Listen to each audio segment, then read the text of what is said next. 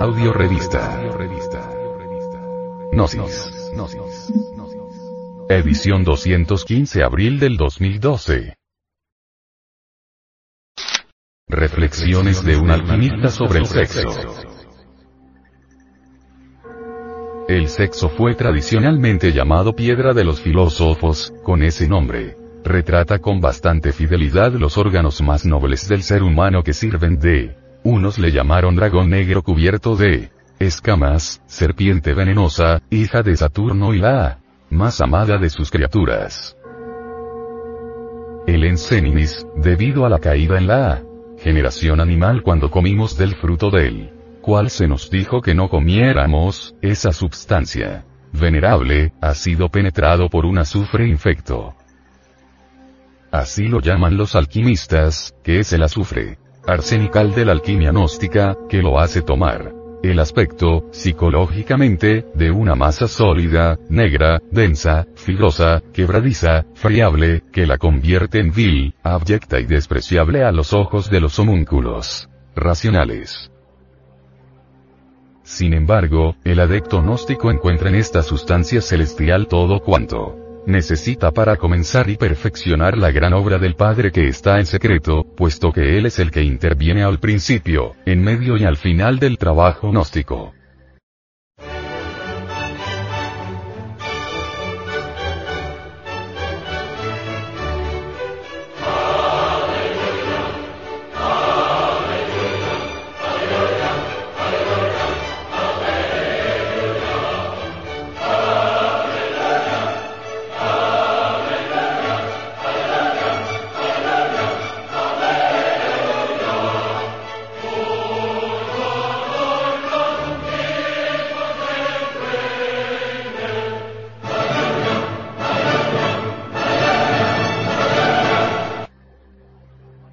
También ese Enseminis lo compararon los antiguos sabios de la filosofía secreta con el caos de la creación, porque allí, los elementos y los principios, las tinieblas y la luz se encontraban confundidos, entremezclados y sin posibilidad de reaccionar unos sobre otros.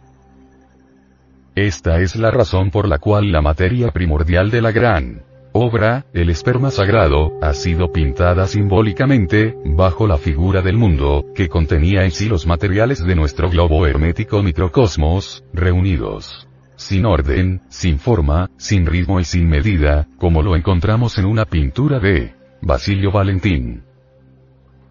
No olvidemos que nuestro globo microcósmico, es reflejo y espejo del macrocosmos, es una parcela del caos cósmico, destinado por la voluntad divina. Nuestro caos particular convertido en cuerpo contiene la más pura semilla y la más próxima substancia para nuestra regeneración radical.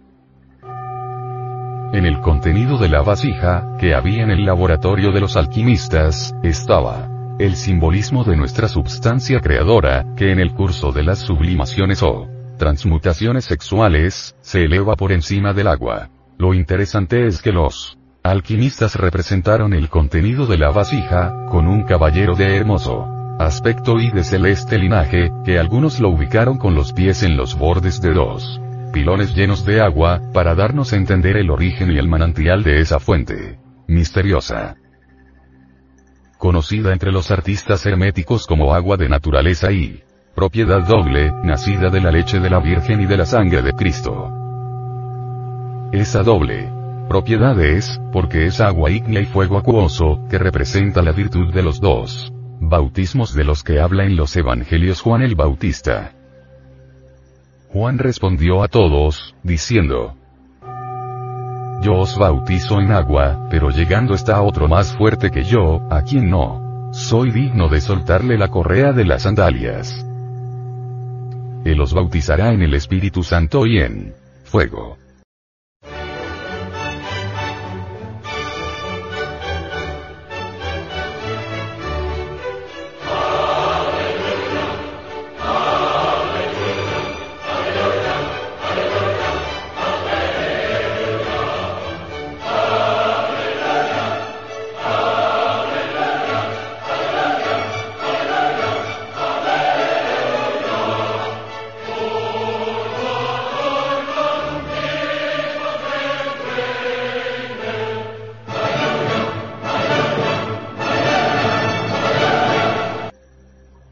En su mano tiene el bieldo para bieldar la era y almacenar el trigo en su granero, mientras la paja la quemará con fuego inextinguible.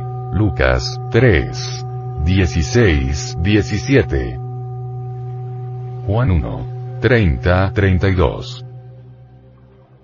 Estas citas son tomadas de la edición Nácar Colunga. El filósofo Solidonio reproduce el mismo tema de la vasija bajo la imagen de un cáliz lleno de agua, del que emerge medio cuerpo de dos personajes en el centro de una composición bastante confusa que resume la obra entera. En el Tratado Aquímico del Azot se representa este tema con un ángel inmenso que pisotea la tierra con un pie y el mar con el otro, mientras eleva una antorcha llameante con la mano derecha y comprime con la izquierda un ogre hinchado de aire, que son figuras claras del cuaternario de los primeros. Tierra, agua, aire y fuego. El cuerpo de este ángel, cuyas dos alas sustituyen la cabeza, está cubierto por el sello del libro abierto Apocalipsis, ornado con la estrella de la mañana, Venus. El amor, y la divisa en siete palabras del vitriolo, visita el interior de la tierra que rectificando encontrarás la piedra oculta. En el Apocalipsis, 10, 1, 4 y 8, 9, dice. Vi a otro ángel poderoso, que descendía del cielo envuelto en una nube. Tenía sobre su cabeza el arco iris, y su rostro era como el sol, y sus pies, como columnas de fuego, y en su mano tenía un librito abierto y poniendo su pie derecho sobre el mar y el izquierdo sobre la tierra, gritó con poderosa voz como león que ruge. Cuando gritó, hablaron los siete truenos con sus propias voces.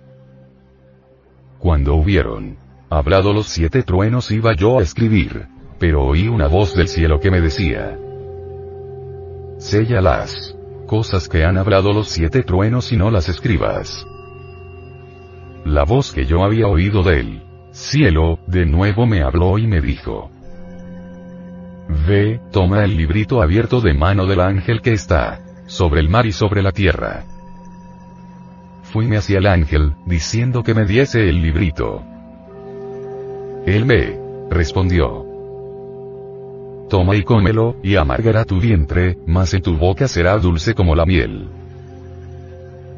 Como podemos apreciar, el tratado de Azod representa el contenido de la vasija al ángel de la parábola de San Juan en el Apocalipsis.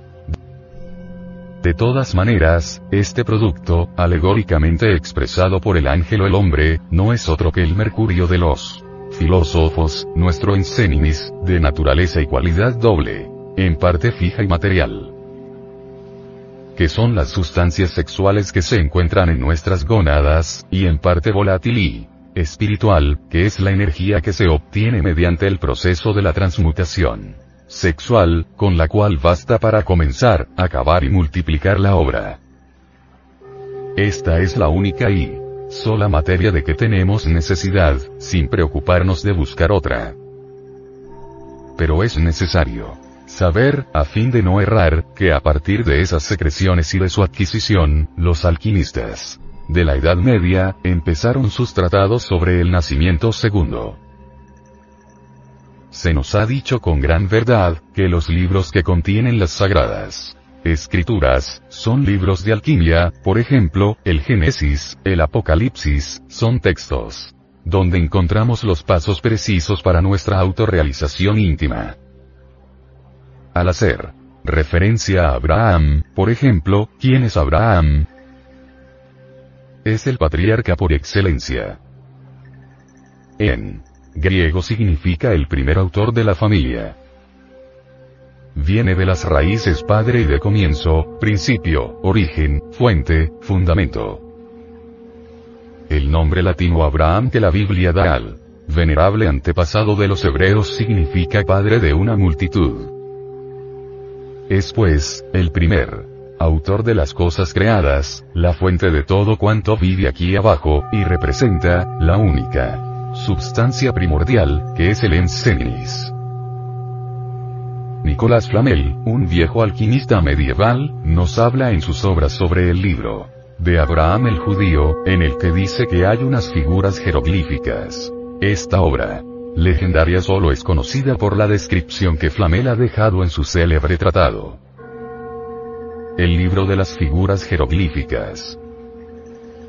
Por lo que es fácil colegir que tal libro como libro físico no existió, sino que Flamel utiliza el nombre de Abraham para explicarnos los procesos exactos de la gran obra del Padre.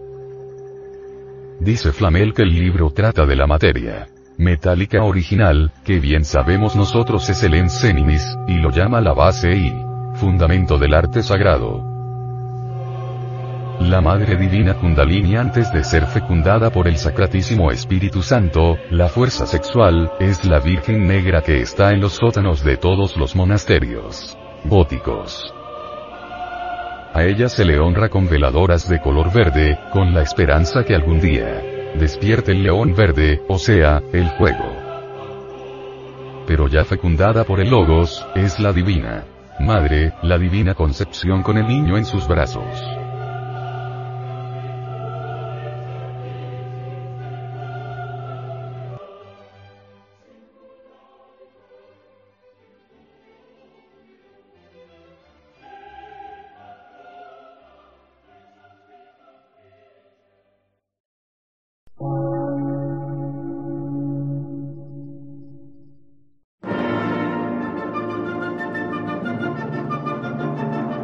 Emisora, gnóstica, transmundial. Por una nueva civilización y una nueva cultura, sobre la faz de la Tierra.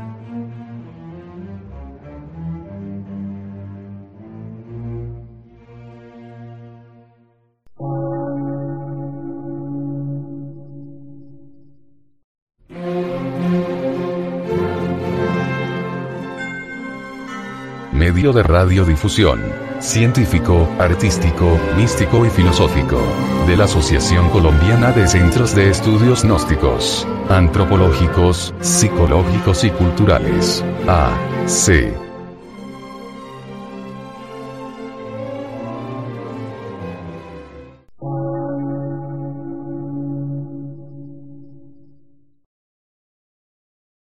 Lectura en movimiento. Difusión sin fronteras.